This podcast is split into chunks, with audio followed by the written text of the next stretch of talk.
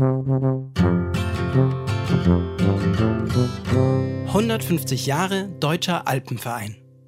Hallo, schön, dass ihr dabei seid. Nun geht's also endlich richtig los mit der ersten richtigen Folge von unserem Bergpodcast 150. 150, ihr könnt es euch sicher denken, weil wir in diesem Jahr 150 Jahre Deutscher Alpenverein feiern. 150 Jahre, eine lange Zeit, in der in Sachen Bergsport unendlich viel passiert ist. Und wir sind uns wohl einig, dass auch in den nächsten 150 Jahren jede Menge passieren wird. Seien es sinnig unsinnige Erfindungen, immer krassere Rekorde, aber wohl auch Neuheiten, die der Klimawandel von uns verlangt. Spinnen wir mal ein bisschen rum. Vielleicht weckt uns dann im Jahr 2169 ja ein vollautomatischer Nachrichtenbot. Wie das klingen könnte, das haben sich die zwei bergbegeisterten Journalistinnen Katharina Kessler und Julia Schweinberger überlegt und ein kleines Hörspiel gezaubert. Also ich musste sehr schmunzeln, wie Ihr Blick in die Zukunft aussieht. Und wir hoffen natürlich, dass auch ihr Spaß habt, wenn ihr euch das Ganze gleich anhört. Das Thema selbst wollen wir natürlich nicht nur mit einem Augenzwinkern betrachten, denn inzwischen ist der Bergsport in der Mitte der Gesellschaft angekommen. Das ist ja bei Instagram, Facebook und Co zu sehen. Immer mehr Menschen zieht es in die Berge. Und deshalb haben Katharina und Julia sich für diese erste Folge Verstärkung geholt, und zwar vom Geografen und bekannten Bergjournalisten Axel Klemmer. Der beschäftigt sich mit der Zukunft der Berge und er erklärt im zweiten Teil des Podcasts, warum die Bergwelt immer mehr gehypt wird, was die Entwicklung der letzten 150 Jahre tatsächlich für die Berge bedeuten und wir werden auch mit ihm drüber sprechen, worauf wir uns einstellen müssen. Aber jetzt wünsche ich erstmal ganz viel Vergnügen mit Bergi. Es ist Montag, der 25. Januar 2169 um 1.50 Uhr. Hier spricht Bergi, dein vollautomatischer Nachrichtenbot rund um das Thema Berge. Diese News habe ich heute aus aller Welt für dich zusammengetragen. Kreuth am Tegernsee. Die letzte Materialseilbahn Deutschlands wurde in Kreuth am Tegernsee heute feierlich unter Denkmalschutz gestellt. In Betrieb ist die Bahn bereits seit 50 Jahren nicht mehr. Die Tegernseer Hütte wird wie alle anderen Hütten des Deutschen Alpenvereins mit einer per Solarkraft betriebenen Lastendrohne beliefert. Washington. Der amerikanische Präsident Ronald Dump sagt, auch Amerika kann 8000er. Es könne nicht sein, dass die höchsten Berge der Welt in Asien stehen, befand der US-Präsident am Rande der Weltwirtschaftskonferenz. It's going to be only America first. America first. Gegen alle Widerstände im Kongress will er den Dump Peak, seinen eigenen 8000er, an der Grenze zu Mexiko bauen lassen. Der Berg würde gleichzeitig das Problem der Massenabwanderung von US-Bürgern über die mexikanische Grenze lösen. München. Der Deutsche Alpenverein plant eine eigene Raumfahrtmission unter der Flagge des Edelweiß und mit dem Namen DAV-1. Ziel der Mission: die Erforschung und Erschließung des kürzlich entdeckten Bergplaneten und seiner riesigen Schneevorkommen. Nach eigener Aussage wolle der DAV auch bei der Verkehrsanbindung des neuen Planeten mitreden, damit die Planung diesmal auch gelänge. Wenn Sie vom, Flug, vom, vom Hauptbahnhof starten, Sie steigen in den Hauptbahnhof ein, dann starten Sie praktisch hier am Hauptbahnhof in München, ohne dass Sie am Flughafen noch einchecken müssen. Starten Sie Ihren Flug. Jetzt müssen wir leider direkt mal in die Werbung gehen. Elektronische Beine. Ich meine, wie krass ist das denn? Mit den Elex habe ich den E5 in einem Tag geschafft. Dank Elex kann ich endlich mit meinem Mann beim Wandern mithalten. Also, Sport habe ich noch nie gemacht. Und trotzdem habe ich den Mount Everest bestiegen, weil ich Elex hatte. Höher, schneller, weiter. Träumen Sie nicht auch davon? Mit Elex gehen Sie wie ein junger Hüpfer. Kommen Sie in die E-Mobilitätszentrale Ihres Vertrauens und lassen Sie sich Ihre persönlichen Elex heute noch anpassen. Zu Risiken und Nebenwirkungen fragen Sie Ihren Arzt oder Physiotherapeuten. Liebe Kinder, wundert ihr euch auch immer über diese hohlen Rechtecke in Zugsitzen, Wartehallen, Baumstämmen oder Gipfelkreuzen? Sie sind einfach überall. USB-Anschlüsse. Klingt komisch, ist aber so. Vor vielen, vielen Jahren waren die Menschen sehr genervt, weil die Akkus ihrer Smartphones sich noch nicht von selbst aufladen konnten und ständig leer waren. Deshalb erließ der damalige Digitalminister ein Gesetz. Flächendeckende USB-Anschlüsse zum Handyladen. Überall. Wir unterbrechen das Programm für eine Eilmeldung, die uns eben erreicht. Etwas Unglaubliches ist passiert. Eine Bergsteigerin hat es geschafft, ohne Smartphone den Gipfel der Zugspitze, Deutschlands höchsten Berg, zu erreichen. Die Bergsteigerin hat also kein einziges Mal eine Navi-App gecheckt und auch kein Foto auf Instagram gepostet. Ja, wie ein Mensch auf eine solch irre Idee kommt. Mehr dazu in unserem Bergauf, Bergab Spezial. Heute Abend um 21.15 Uhr. Sport live. So, jetzt geht's um alles. Hier in Garmisch bei strahlendem Sonnenschein fällt also auf der sattgrünen Kandahar in den nächsten Minuten die Entscheidung, im Hoverski-Riesenslalom der Herren. Und jetzt am Start ist ein Mann, der mit dem Wedeln, mit dem Schwung sozusagen auf Du und Du ist. Es ist Felix Altreuter. Los geht's. Felix attackiert die ersten Tore ganz knapp über der Grasnahme. Mensch, geht der volles Risiko. Der gibt richtig Gas. Aber Achtung, Achtung, die Sprungschanze kommt. Da muss er aufpassen. Hier ist dem letzten Läufer, Marcel Pirscher, der Luftkissenantrieb ausgefallen und er verliert Zeit. Er verliert Zeit, ob er das wieder gut machen kann. Er holt ein bisschen auf. Er kommt in die Zielanfahrt und er hebt die Arme. Er hebt die Arme. Das ist Gold. Das ist Gold. Jawohl, ja. Gold für Altreuter. Und jetzt kommt er auch schon zu uns. Felix, komm schnell her zu mir bitte. Jetzt ist er auch schon bei uns da. Felix, hier schnell. Jawohl, ganz kurz schnell, Felix. Goldmedaille, wie geht's dir? Wie fühlst du dich? Es waren die weltbesten Skifahrer heute hier am Start. Ich habe sie alle geschlagen. Schönen guten Abend, herzlich willkommen zu Berg Spezial, unserer Spezialsendung zum Thema Berg. Heute mit einer Bergsteigerin, die es geschafft hat, die Zugspitze ohne Smartphone zu besteigen. Sagen Sie, hatten Sie denn da eigentlich gar keine Angst? Ja, doch und wie. Aber hey, ohne Pain, no gain. Und wie war das dann so ohne Smartphone? Also das war nicht ganz leicht. Ich habe so mega leckere Kaspressknödel gegessen. Die waren sowas von Insta-worthy. Da hätte ich voll den Insta-Fame für bekommen. Oder am Gipfel. So ein geiler Ausblick. Da muss man einfach ein Selfie machen. Bayern 2 Rucksackradio. Die Diskussion war groß. Zu Beginn des Jahres gaben die Discounter Aldi und Penny bekannt, in alpine Schutzhütten zu investieren. Rucksack-Radioreporterin Kadi Kestler hat sich Aldi Hut am Großglockner mal angeschaut. Willkommen in der Aldi Hut.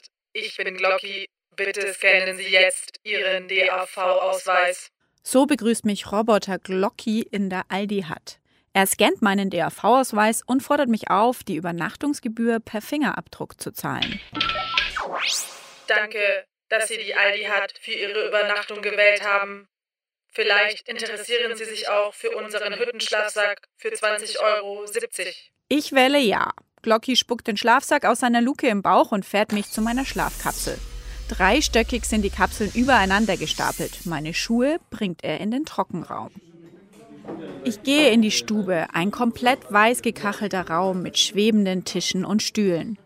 An einem Automaten ziehe ich mir einen Instant Kaiserschmarrn und an einem anderen eine Apfelschorle. Noch einen Schnaps dazu. Nur heute unser Opening Special. Kostenloser Zirbenschnaps in der Limited Aldi Edition. Ich setze mich zu den anderen Gästen an einen schwebenden Tisch. Ich weiß auch nicht. Irgendwie war das schon schöner früher, als es noch echte Würzlein gegeben hat. Ich gebe jetzt ab zu meiner Kollegin Julia. Sie ist live vor Ort bei der Vermessung des höchsten Berges.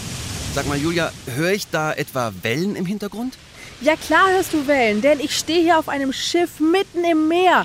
Vor vier Tagen ist ein Forscherteam mit Sauerstoffmasken aufgebrochen, um den Gipfel dieses Berges vor mir zu erklimmen.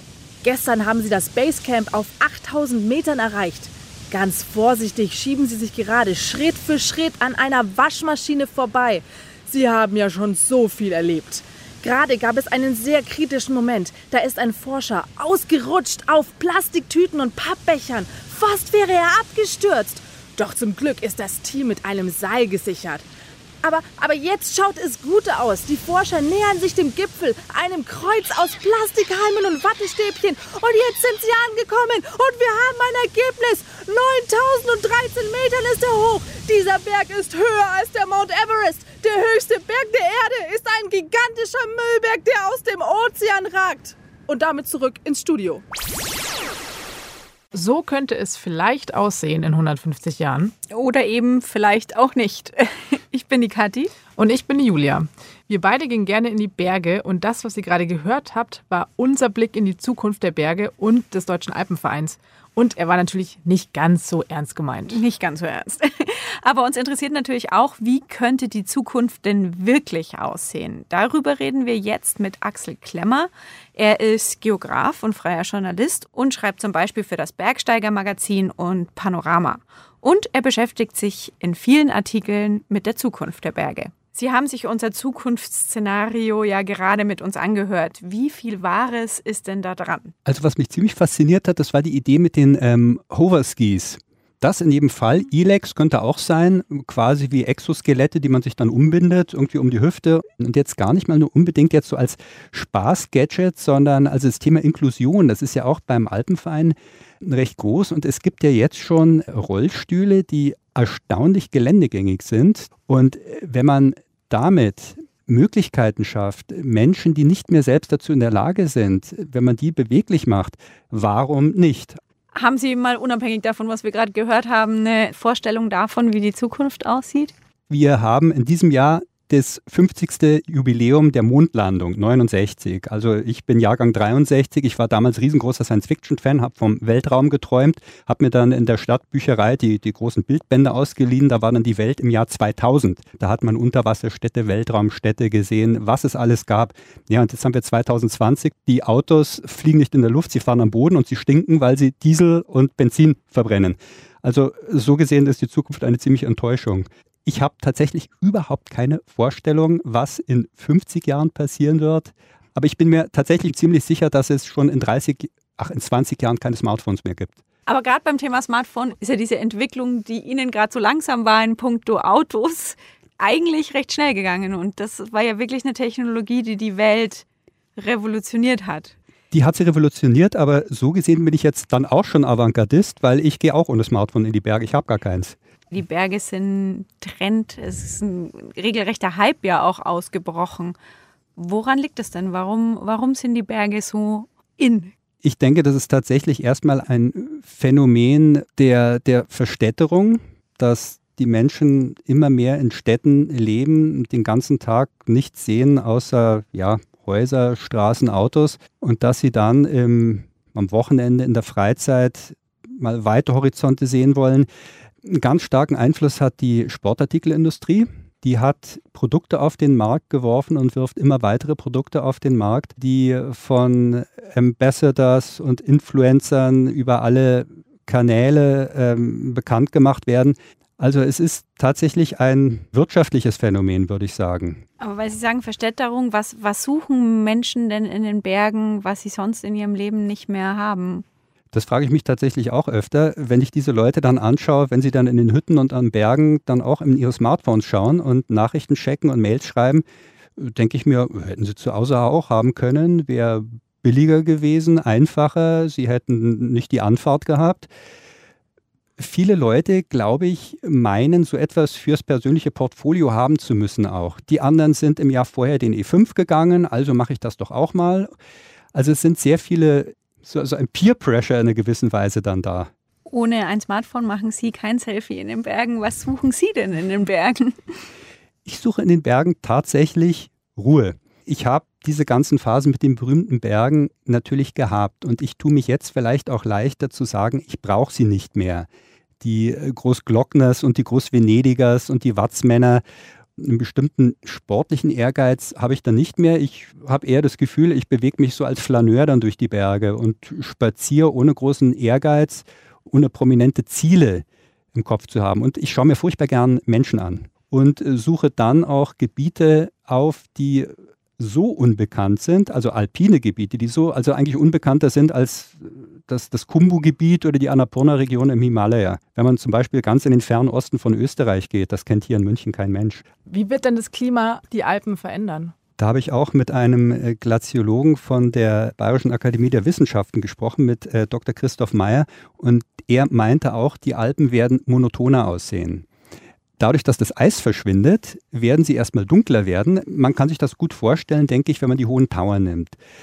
Die hohen Tauern werden irgendwann dunkel sein. Und äh, sie werden dann vielleicht aussehen wie die niederen Tauern gleich daneben. Die sind so ja, 600, 800 Meter im Schnitt niedriger.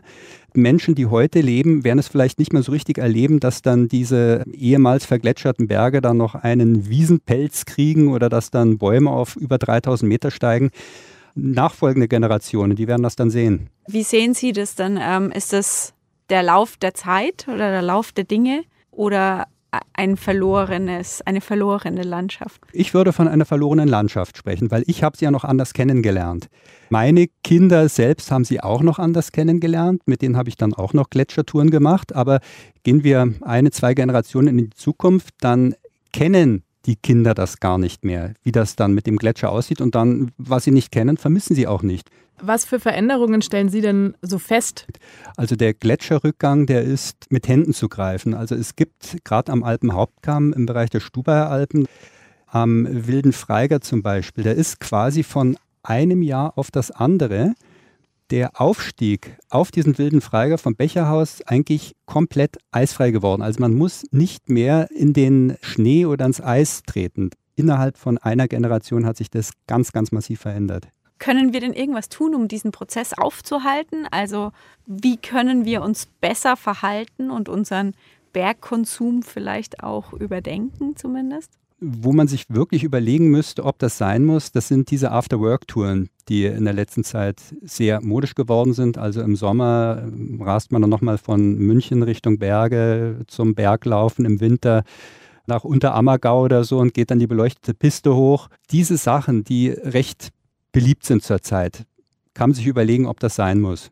Können Sie sich vorstellen, also wir haben vorher nochmal so überlegt, was könnten so Zukunftsszenarien sein, dass es halt einfach so ein kostbares Gut wird, der Berg. Dass es sich irgendwann nur noch die Reichen leisten können. Das ist ja jetzt schon der Fall. An den beiden berühmtesten Bergen der Alpen, wenn man so will, am Matterhorn und am Mont Blanc. Die Übernachtung in der Hörnli-Hütte am Matterhorn kostet jetzt mittlerweile 150 Franken. Nur für die Übernachtung. Man muss lang vorher reservieren. Wenn man dann nicht kommt oder wenn das Wetter mies ist, ja, Pech gehabt. Am Mont Blanc dasselbe. Es wird deutlich teurer werden, solche Berge zu besteigen, aber es sind eben diese großen bekannten Berge, an denen sich konzentrieren wird. Das ist in den Ostalpen eben, ja, der Großglockner, Venediger, Wildspitze. Da wird sehr viel los sein und viele Berge, die noch in den 50er, 60er, 70er Jahren klassische Hochtourenziele waren, wenn man sich dann die alten Pausebücher anschaut, klassische Hochtouren, klassische Alpengipfel, auf viele Berge geht kaum ein Menschen mehr rauf. Also da hat man seine Ruhe. Sie sind ja in Berlin geboren ja. und als Kind mit Ihren Eltern dann nach München gezogen. Erinnern Sie sich noch an Ihre erste Tour, also an Ihre erste Wanderung? Wann ich das erste Mal so richtig gemerkt habe, dass, dass es mir Spaß macht und dass es spannend ist. Das war vielleicht eine Tour, wenn ich mich erinnere, das war im kleinen Walsertal, da waren wir auf dem Hohen Ifen und wir sind beim Abstieg in ein richtig heftiges Gewitter gekommen. Und diese Stimmung, die dunklen Wolken, die Blitze, die Veränderung im Licht, also das hat einen ganz, ganz bleibenden Eindruck gemacht und das fand ich ganz toll. Andere wären da nicht mehr wandern gegangen, glaube ich. Wir hatten ja auch eine Sportreportage in unserem kleinen Hörspiel mit den Hover-Ski. Was meinen Sie, wie wird sich Sport entwickeln? Es ist ja immer höher, immer schneller, immer weiter gegangen. Wie, wie weit geht es noch? Ich glaube, in der Wirtschaft spricht man davon Grenznutzen. Also man muss einen immer höheren Aufwand treiben, um dann noch einen halben Grad äh, besser zu klettern. Es wird bestimmt noch äh, mehr werden. Wahrscheinlich wird auch die Spezialisierung, also was das Indoor-Klettern anbelangt und das Outdoor-Klettern, das wird auch zunehmen. Also ich habe auch mit ähm, Manfred Lorenz gesprochen, Geschäftsführer des DRV Summit Club und äh, der meinte auch so lakonisch, also er erwartet auch in der Zukunft Olympiasieger im Sportklettern mit 35 Kilo ähm, Körpergewicht, die dann natürlich dann irgendwelche überhängenden Wände raufrennen. Großes Thema jetzt, von dem man auch noch nicht weiß, wie sich entwickelt, ist ja das äh, Mountainbike. Das kam jetzt eben auch nicht vor und insbesondere das E-Mountainbike. Und da hat sich ja auch jetzt schon bisher die, die interessante Entwicklung ergeben, dass man ähm, Mountainbike sagt, aber gar nicht mehr unterscheiden muss zwischen E-Mountainbike oder Biobike, wenn man so will. Ein Mountainbike ist heute ein E-Mountainbike. Also das ist mittlerweile schon der Standard geworden. Wir hatten ja auch irgendwie in unserem Hörspiel die erste Bergsteigerin ohne Smartphone. Das kann man genau. ja, ist ja wie so ein Platzhalter, den man austauschen kann, eben ohne technische Gadgets. Wird es absolut geben und genau wie es in jedem Sport gibt es Gegentrends hier mit dem, äh, also Radrennfahrer, Radsport, da gibt es Vintage-Bike, die dann mit irgendwelchen Vintage-Rennrädern aus den 60er Jahren und mit Naturfaser-Funktionskleidung dann Alpenpässe fahren. Was glauben Sie, welche Rolle des Alpenvereins in Zukunft besonders wichtig werden wird? Ich denke, der Naturschutz wird deutlich wichtiger werden, weil einfach der, ich sag mal, der Nutzungsdruck, also jetzt nicht in 150 Jahren, sondern ganz massiv in den nächsten 10 bis 20 Jahren zunehmen wird.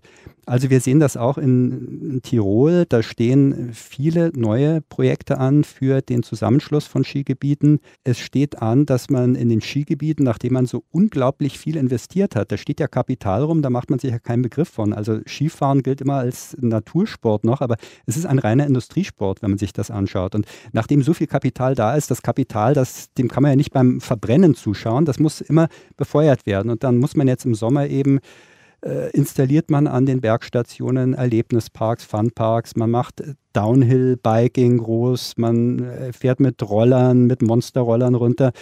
Also diese Geschichten werden sehr stark zunehmen, rein aus Wirtschaftsdruck. Und da denke ich mal, wird der Alpenverein bestimmt eine große Rolle spielen, ein bisschen vielleicht das, das zu bremsen. Schauen Sie eher pessimistisch oder eher optimistisch in die Zukunft? Da könnte ich jetzt das schöne Zitat nehmen von äh, José Saramago, von dem portugiesischen Nobelpreisträger, der sehr pessimistische Zukunftsszenarien geschrieben hat, die Stadt der Blinden. Und ihm wurde das auch vorgeworfen. Mein Gott, er schreibt immer so pessimistisch. Und da hat er gesagt, nein, nein, ich bin kein Pessimist, ich bin gut informierter Optimist.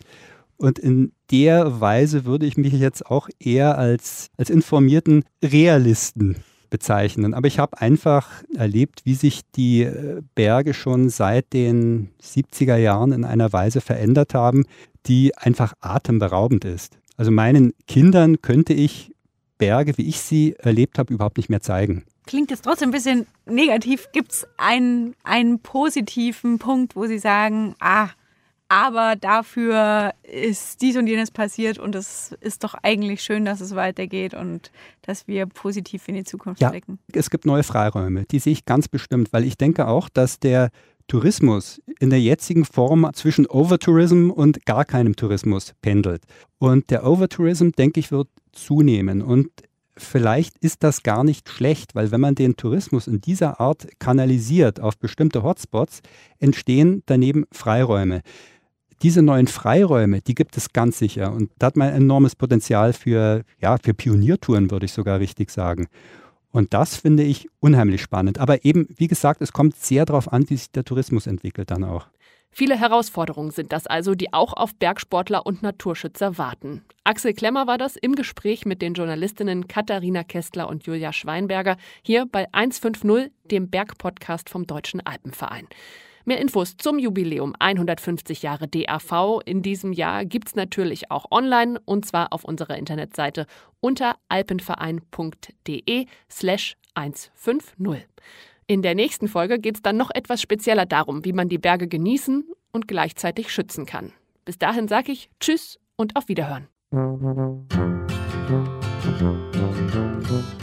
150 Jahre Deutscher Alpenverein.